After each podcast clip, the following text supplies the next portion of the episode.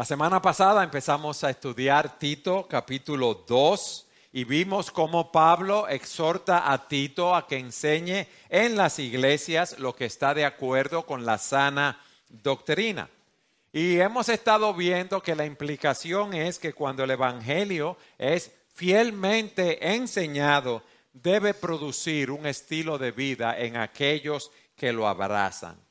Cuando una persona nace de nuevo, que se arrepiente de sus pecados, que confía en Cristo para salvación, su vida es transformada.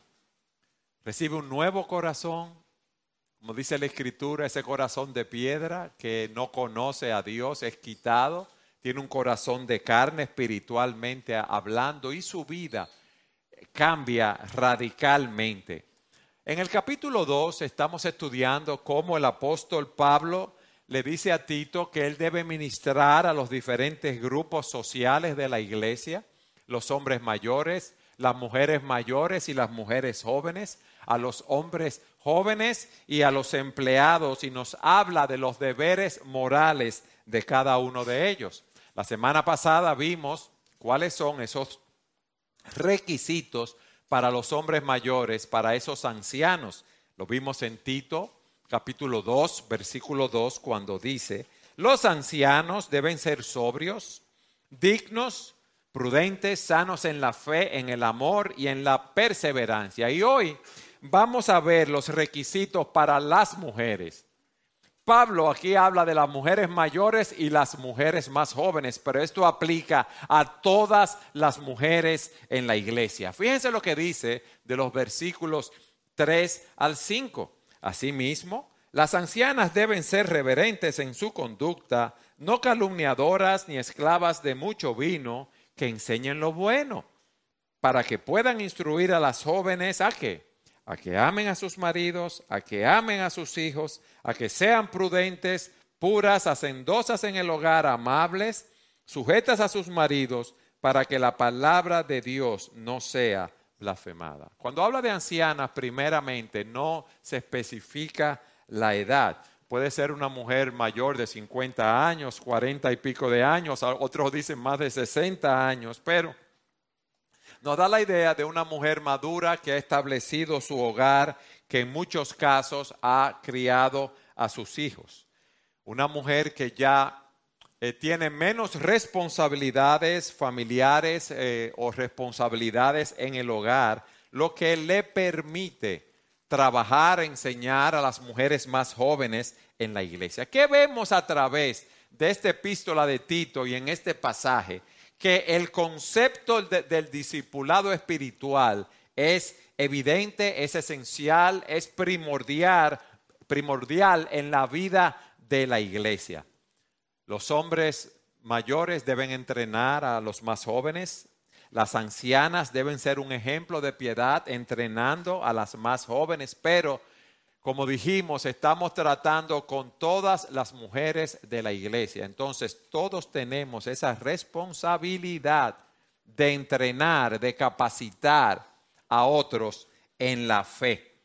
Aquí nos dice que estas mujeres mayores piadosas tienen un trabajo hermoso en el cuerpo de Cristo, son un recurso espiritual hermoso y su trabajo merece una especial consideración y estima. Deben entrenar a las mujeres más jóvenes, pero también en esos tiempos y ahora, todas las mujeres deben ministrarse, todos los creyentes unos a otros. Y esas mujeres de edad en la iglesia, fueran casadas, solteras, viudas, deben involucrarse en este ministerio, pero también visitar a los enfermos. En ese tiempo visitaban a los presos, brindaban hospitalidad a aquellos siervos que tenían ministerios itinerantes, que viajaban mucho por diferentes ciudades. Y es lo que queremos ver en este día.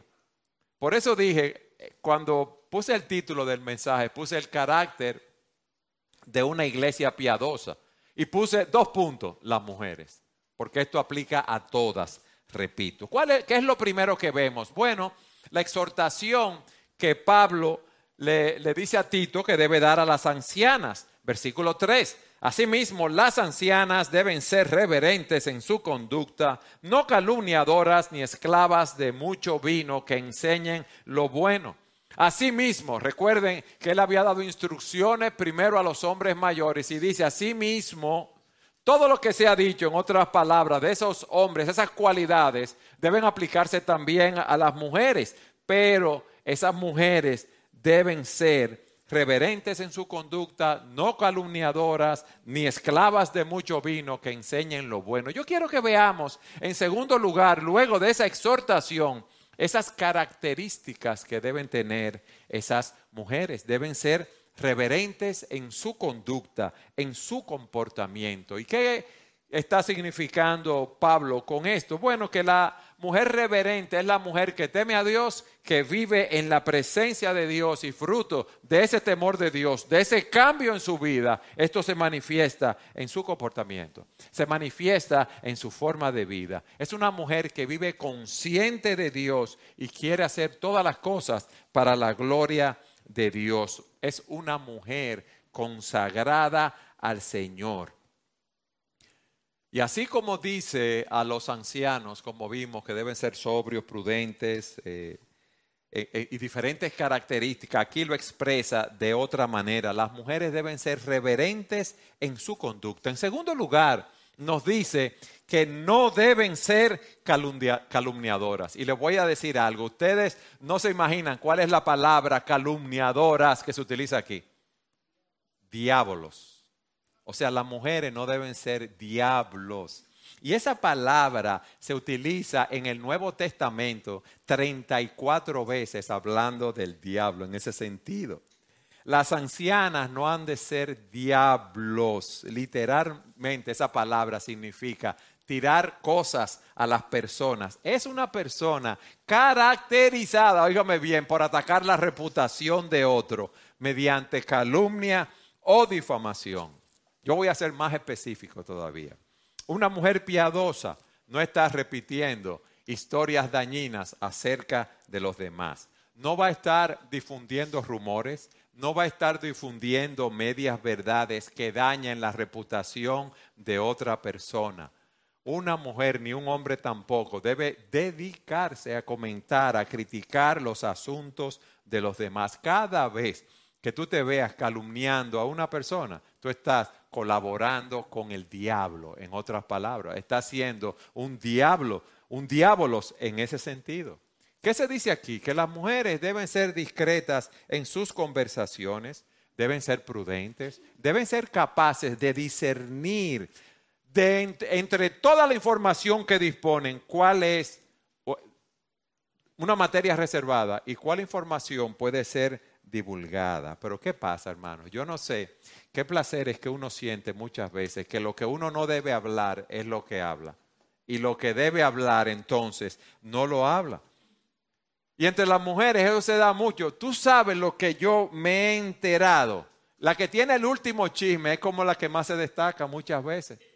Y ustedes se ríen, pero es así. Eso es una realidad y debemos ser prudentes para no estar hablando de la reputación de otras personas. ¿Qué pasa?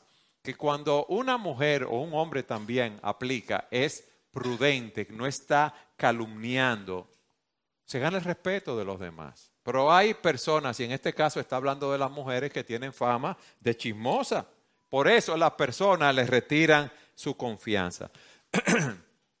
Fíjense cómo en el caso de nosotros, los hombres, que no estamos exentos, ¿verdad?, de ser diábolos en ese sentido, cuando hablamos generalmente tenemos conversaciones alrededor del trabajo, la política, el deporte y otros temas.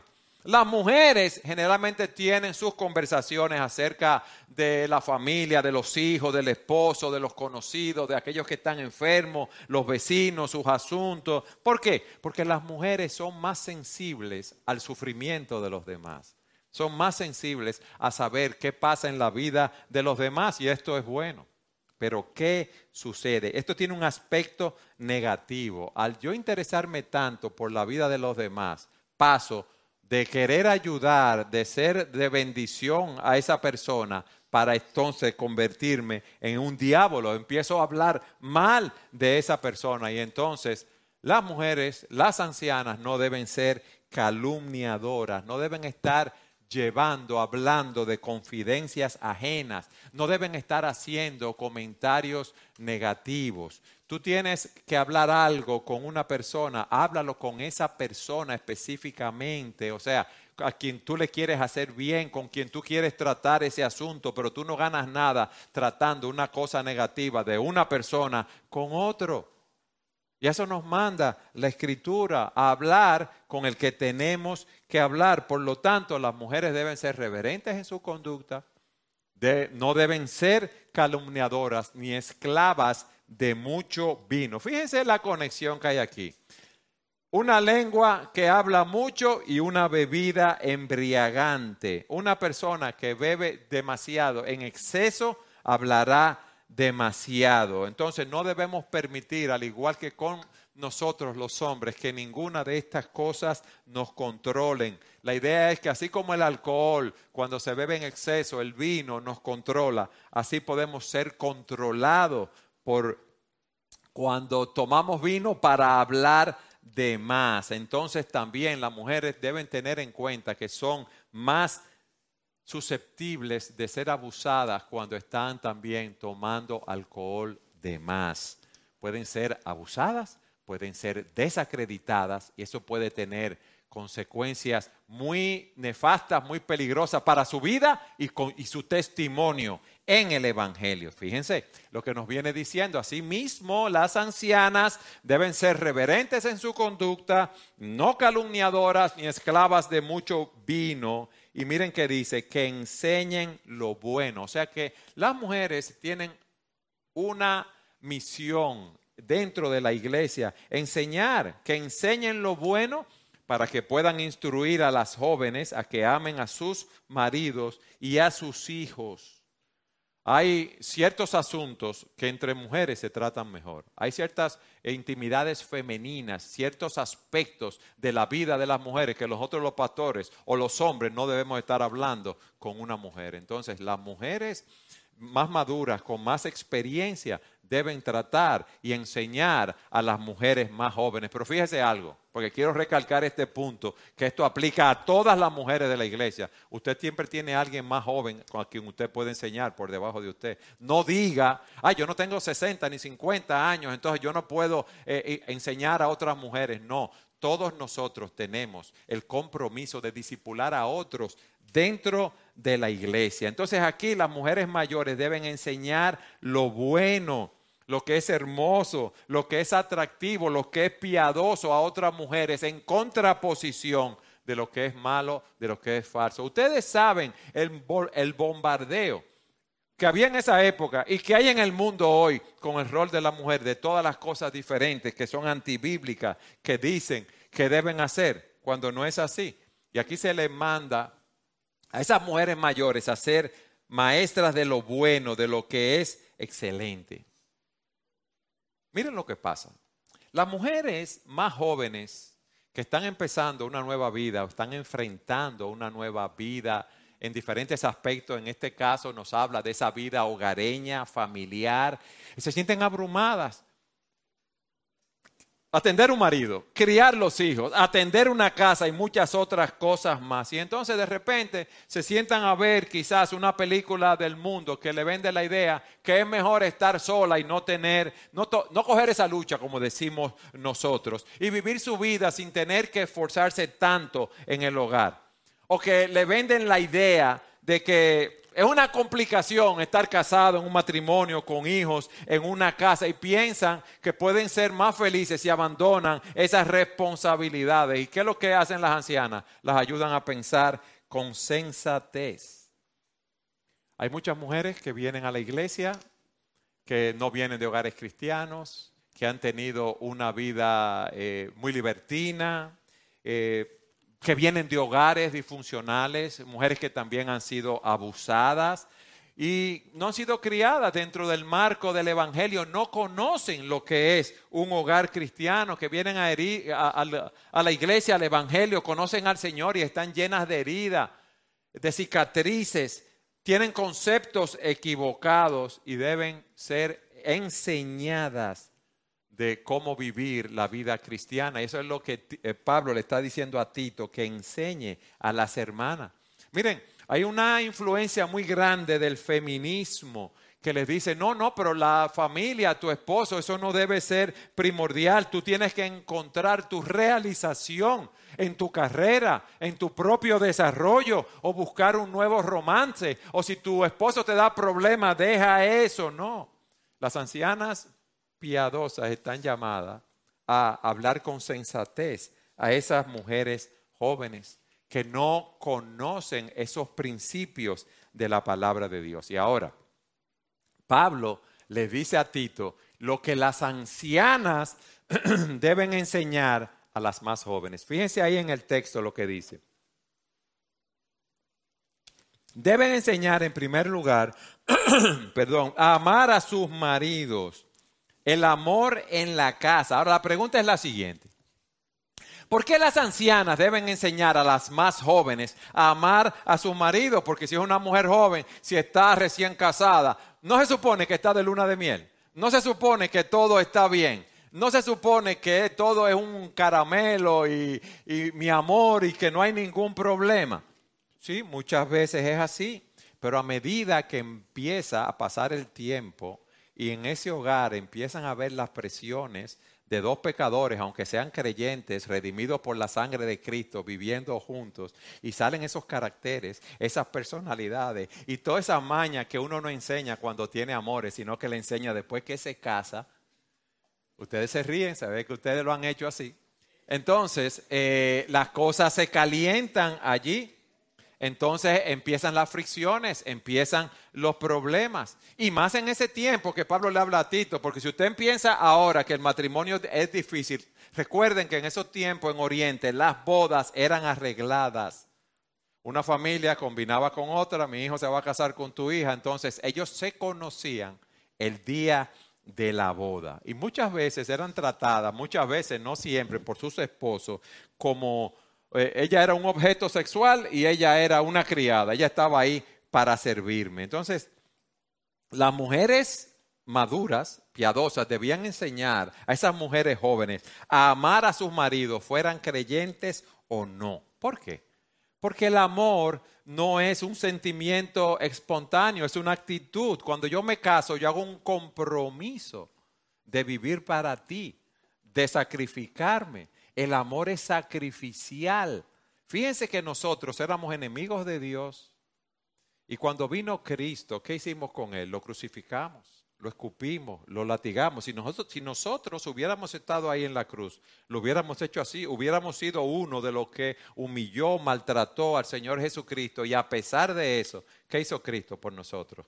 Entregó su vida.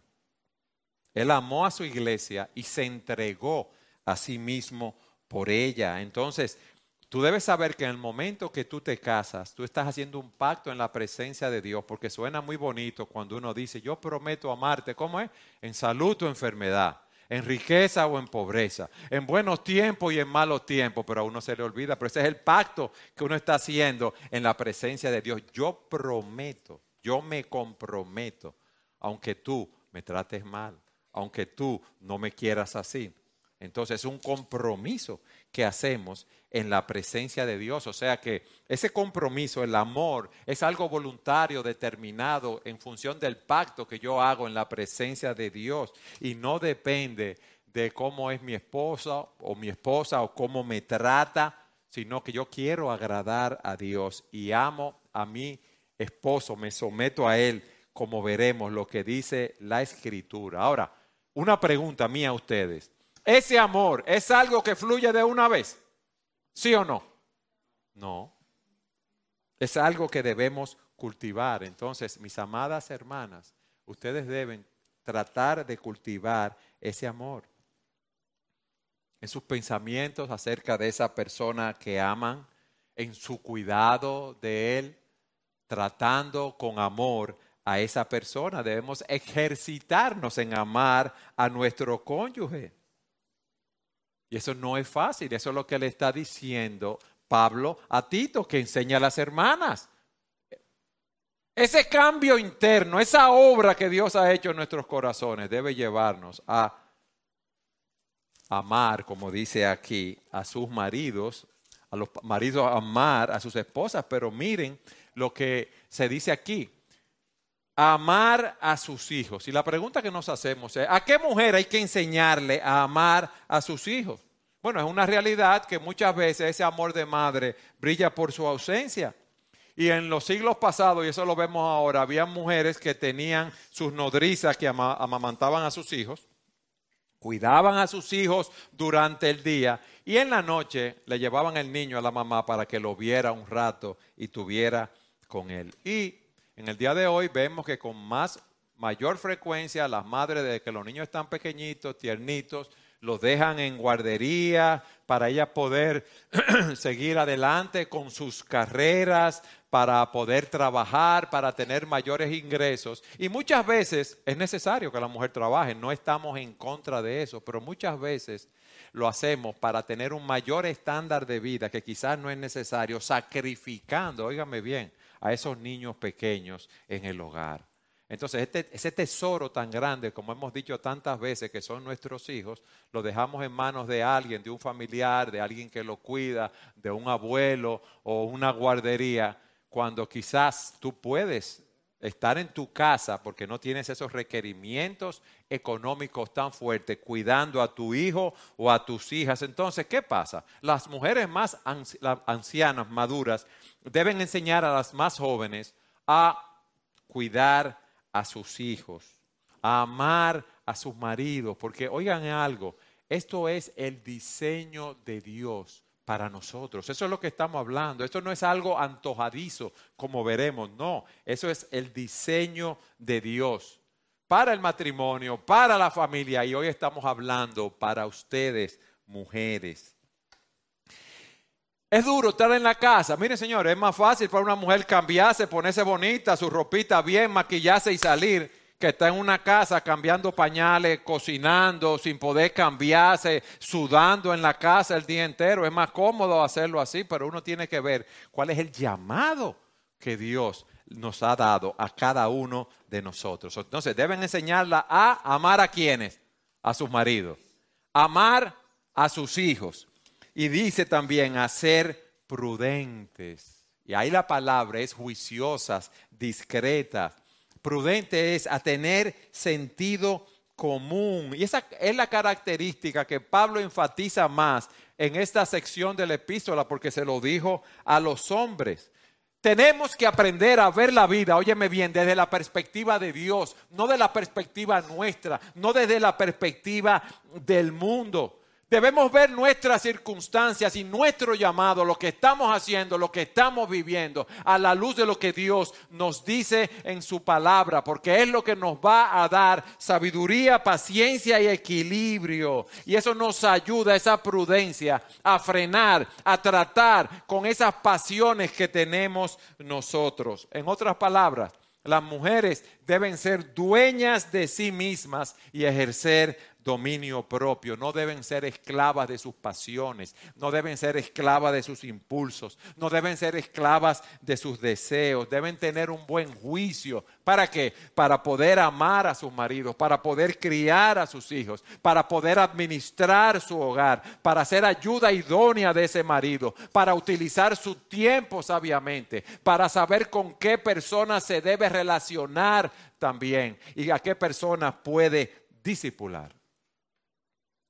Pero también aquí se nos dice en cuarto lugar que deben ser castas. Y castas es pura. Y se nos habla en cierto sentido de pureza sexual, de mujeres que son fieles a sus maridos y mujeres que son decentes en su vestido, en su porte, en su manera de conducirse en la vida. ¿Por qué? Porque esa mujer sabe que su cuerpo es un templo del Espíritu Santo. Ella sabe que ha sido comprado por precio por Dios y que no se pertenece y que debe vivir para la gloria de Dios. Entonces que ella debe separarse de esas cosas del mundo que no agradan a Dios. No debe estar abrigando impureza en sus pensamientos, en sus palabras, en sus acciones. Y ahora mismo, mis amados, nosotros tenemos un fuerte bombardeo del mundo.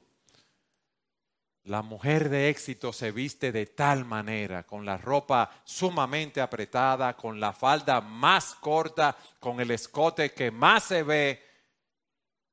Y eso no agrada a Dios. Esos son patrones del mundo. Y cuando uno ve a una mujer cristiana vistiéndose así, no está representando bien al Dios en el cual dice creer. O una mujer que en su comportamiento es muy liviano, que está eh, eh, retosando con cosas indebidas, hablando con hombres o cosas así, o que está viendo cosas que no debe ver, programas de televisión, revistas que está leyendo, viendo novelas que alimentan sus, eh, su mente con cosas que no deben alimentarla. Todas estas cosas, mis amados o mis amadas, lo que hace es tentarlas, llevarlas a, a pensar que ustedes deben satisfacer ese tipo de pasiones que no deben ser.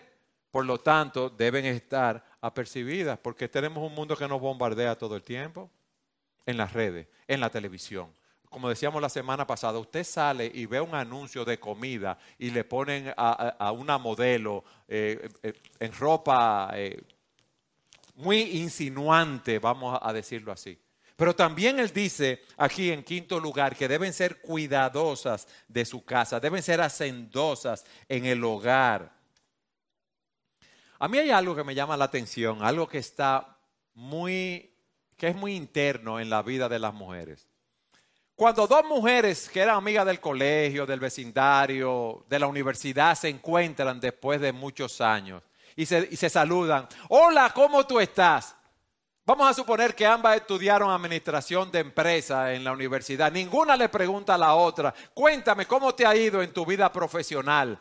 Eh, tú eres ya presidenta de la corporación tal y tal, tú estás dirigiendo tal conglomerado económico. Eso es lo primero que se dicen las mujeres, ¿no? Generalmente en lo que yo veo. ¿Cómo tú estás? Te casaste. Y tus hijos, déjame ver, y antes sacaban como mil fotos, ahora se le enseñan en el celular. ¿No es así? ¿Por qué? Porque eso está, eso es interno, es propio de la mujer. Entonces, una mujer cristiana debe ser cuidadosa de su casa. Debe querer ver a su familia caminando con Dios. Debe querer ver a su familia amándose unos a otros. El hogar es el, el lugar donde una esposa puede mostrar su amor por su esposo, donde puede mostrar su amor por sus hijos. Es el lugar donde ella puede mostrar hospitalidad hacia otros, donde puede dedicarse a realizar buenas obras. Pero tenemos una cultura que nos presiona continuamente. Quedarte en el hogar, porque tú no vas a ser feliz así. Y asocian el hogar a un sitio de servidumbre. Y ustedes ven que según las estadísticas, muchas mujeres que no tienen la necesidad de salir a trabajar, sino de estar atendiendo su hogar, fíjense que hago énfasis que no tienen esa necesidad, salen a trabajar y están expuestas a muchísimos peligros, a tentaciones a hombres también que en el trabajo vengan a tratar de enamorarlas. Entonces es un peligro, oígame bien, es un peligro descuidar el hogar. Hay demandas sociales, hay demandas económicas, hay demandas laborales en un trabajo. Entonces, tiene que estar en la calle con todas esas presiones y llegar al hogar a poder cumplir con la función que Dios le ha asignado. Y, lo más importante, quizás descuidando a sus hijos, a sus niños pequeños que necesitan en los primeros años estar cerca de su madre para que pueda instruirla, para que pueda enseñarla, para que pueda enseñarles, para que pueda trabajar con el carácter de esos niños. Usted lo deja en, un lugar que usted asume que los están tratando bien, pero ustedes no saben qué cosas les pueden estar enseñando. Ese es un gran peligro. Repito, Pablo no está diciendo que las mujeres casadas no deben trabajar. Él no está diciendo eso. Eso puede estar perfectamente bien, pero si el trabajo fuera del hogar no es necesario económicamente, o eso se convierte en una amenaza y socava tu papel de madre y de esposa en el hogar, es mejor ese dinerito extra dejarlo ir si el matrimonio, si tu familia, si tus hijos, si tu hogar es prioritario, tú debes dedicarle tu mayor esfuerzo a tu hogar. Dice un artista famoso lo siguiente, es difícil estar casado con alguien que está casado con el éxito y por lo tanto no conmigo. Oiga bien, es difícil estar casado con alguien que está casado con su éxito y por lo tanto no conmigo, con una persona que vive para mil proyectos, para mil cosas y no está atendiendo su cartón, como decimos nosotros. Pero también aquí se nos dice que deben ser buenas, amables, bondadosas, una persona con quien se desea estar es una mujer que está atenta no solamente a las necesidades de su esposo, de sus hijos, de su familia, de su casa, sino también atenta a las necesidades de los demás y hace todo lo posible para satisfacer esas necesidades. Primariamente, como hemos visto en las labores del hogar, atenta a las personas que están con ellas allí, atenta a la atención de los pequeños tratando, como yo dije hace un rato, con el carácter de sus hijos allí en la familia. Y miren, le voy a decir una cosa. Eso, los trabajos en el hogar, eh, como yo decía ahorita, no, no tienen ningún prestigio ni ninguna pompa, como decimos nosotros. Son rutinarios, son cansados, son aburridos, nadie nos elogia. Cuando usted está lavando, fregando, limpiando, preparando comida y comen a las 12 y ya en la noche otra vez a volver a cocinar. Y muchas veces las mujeres sienten que la casa se les cae encima y, se sienten eh, atrapadas como esclavas en ese sentido, frustradas muchas veces por esa situación doméstica. ¿Y, eso qué, qué hace?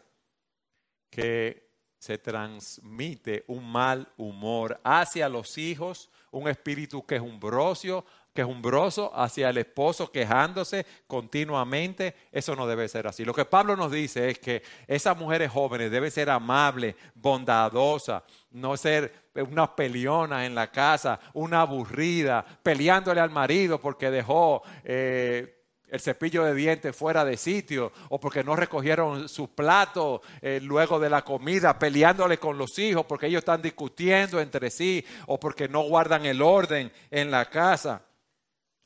No es fácil. Ustedes se ríen, pero no es fácil. No es fácil. Yo sé que se pierde la paciencia. Entonces hay algo más. Nadie reconoce, no, no nadie no, no voy a ser categórico. Pocos esposos e hijos reconocen ese trabajo de las madres y de las esposas.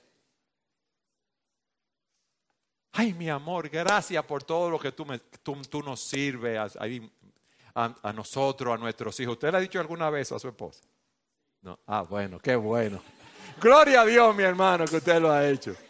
Lo hemos hecho, pero e, eso no estamos acostumbrados a eso, lo damos por sentado en ese sentido. Entonces, una mujer debe ejercer esa virtud de la bondad. Eso es lo que Pablo dice, que es bueno. Eso debe verse en sus acciones. Y eso solamente lo podemos conseguir con la gracia de Dios operando en nuestros corazones. Ustedes ven, por eso que Pablo eh, le está diciendo a Tito y nos dice a nosotros, mira, eh, lo que yo decía al principio, esa obra interna del Espíritu de Dios en ti es lo que te capacita para tú cumplir para tú adornar la doctrina con tu vida, la doctrina del Señor Jesucristo. Buenas, sujetas a sus maridos. Pablo lo puso aquí porque esa era una causa de conflicto en la iglesia primitiva. Las mujeres habían oído el Evangelio, habían sido liberadas de muchas situaciones injustas y quizás hubo también comportamientos extremos de las mujeres y por lo tanto ellos tienen los apóstoles que predicar acerca del rol de la mujer en el matrimonio. Hombres y mujeres somos creados a la imagen de Dios. Dios nos da dones y talentos. Pero hay un orden en el funcionamiento, en el matrimonio que Dios nos da. Y se nos dice que el esposo es el líder amante y ser líder es ser un siervo en la familia, El esposo es el líder, es el siervo, es el proveedor, es el protector, es el pastor. Ese es el llamado que tenemos nosotros como esposos en el matrimonio. Y a la mujer se nos dice que debe estar sujeta al marido. Pero estar sujeta no significa que ella es una esclava, no significa que ella está pintada en la pared y no puede hacer nada, no, sino que hay un orden de autoridad para que el matrimonio funcione bien que Dios nos ha dado. Y la mujer debe someterse al liderato del marido. No es una expresión servil, es una expresión, como dice un autor, de subordinación, de aceptar ese orden divino, de ver que nosotros somos un equipo y en este equipo la cabeza es el marido. Y yo debo contribuir con todo lo que tengo como esposa en este caso para que este equipo funcione lo mejor posible, dando mis opiniones, ayudando, colaborando, pero no haciendo una oposición. Y yo sé que hay hermanas que tienen esposos o que no son creyentes o que no son muy maduros, que muchas veces quieren abusar diciendo, ellos son la cabeza y tú tienes que obedecerme, pero es bueno dialogar, razonar en ese sentido. Cuando no se pongan de acuerdo en algo, buscar consejo de personas más piadosas, más maduras, que nos ayuden a seguir adelante, pero las mujeres deben estar sujetas a sus maridos. La razón, versículo 5, ¿para qué?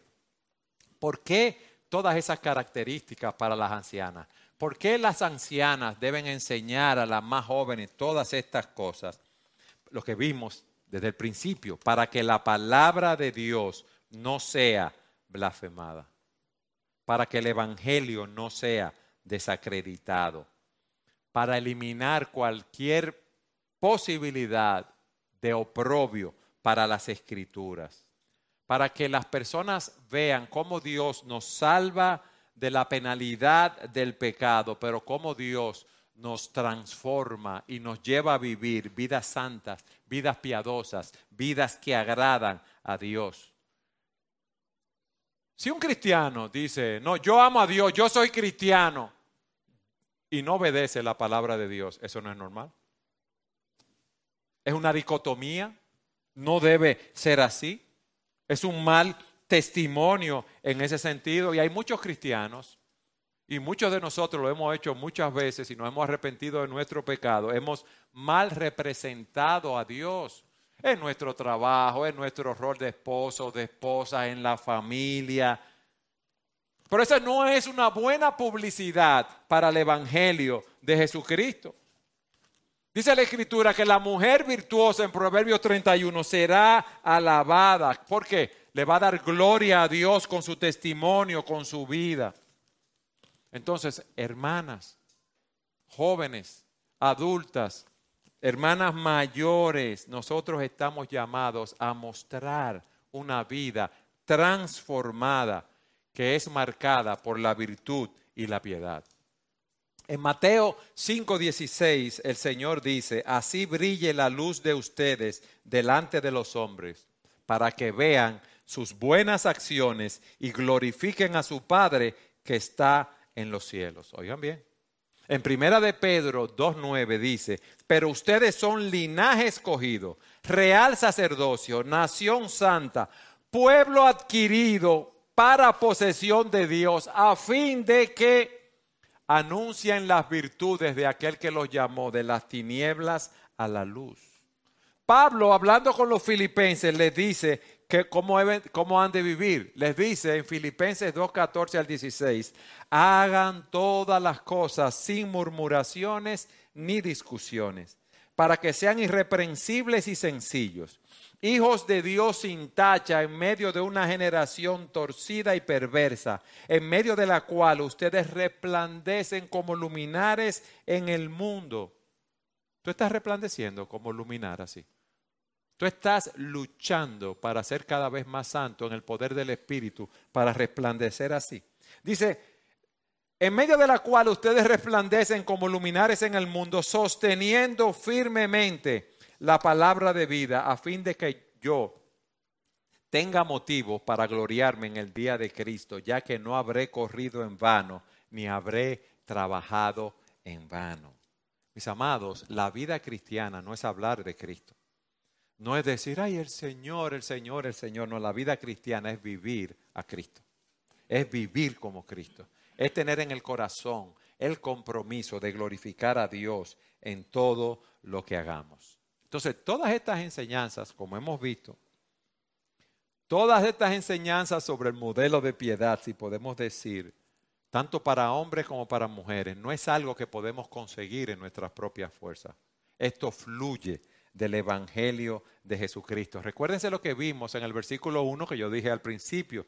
Pablo le dice a Tito, tú debes enseñar lo que está de acuerdo con la sana doctrina. Fíjense que él no le dice, Tito, enseña lo que dice la sociedad, enseña lo que dicen los gurús ahora, que, cómo, cómo tú debes comportarte, enseña lo que sigue la cultura de la sociedad. No, no, enseña lo que dice la palabra de Dios. Y eso es lo que nosotros debemos enseñar. Nuestras vidas deben estar fundamentadas en los principios de la palabra de Dios, no en las enseñanzas, en las creencias y en la moda del mundo actual, que está controlado por personas que no son creyentes. Y la escritura dice que este mundo tiene un príncipe. ¿Quién es el príncipe de este mundo, según la escritura? El maligno, Satanás, eso lo dice. Entonces, no es el mundo, oígame bien, jóvenes, mujeres, no es el mundo el que debe dictar tu estilo de vida, sino el Dios que nos creó como hombres y, como mujeres. El Dios que nos dice en su palabra cómo nosotros debemos vivir, cuáles son los roles de los cristianos en los diferentes grupos, en las diferentes etapas de su vida. Si no lo hacemos así, ¿tú sabes lo que, está, lo que pasa? Estamos dando municiones a los enemigos de Dios y de su evangelio para que nos ataquen, porque nos dicen, mira lo que Él dice, pero mira la dicotomía, la diferencia con su vida. Y eso es lo que Pablo está tratando de cerrar cuando le habla a Tito. Ese gran peligro de la brecha de lo que nosotros creemos y de la forma como nosotros vivimos. Oigan esto, nosotros estamos llamados a vivir a la luz de la eternidad. Ese es el llamado que nosotros tenemos. Mis hermanos, esta vida no es todo.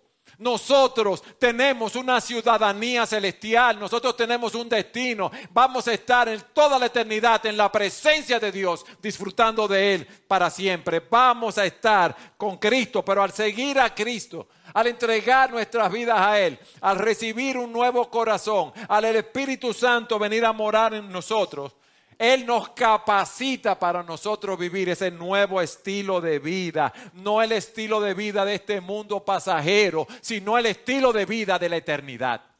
Eso es lo que nosotros necesitamos y eso es lo que nosotros debemos eh, poner en nuestros corazones.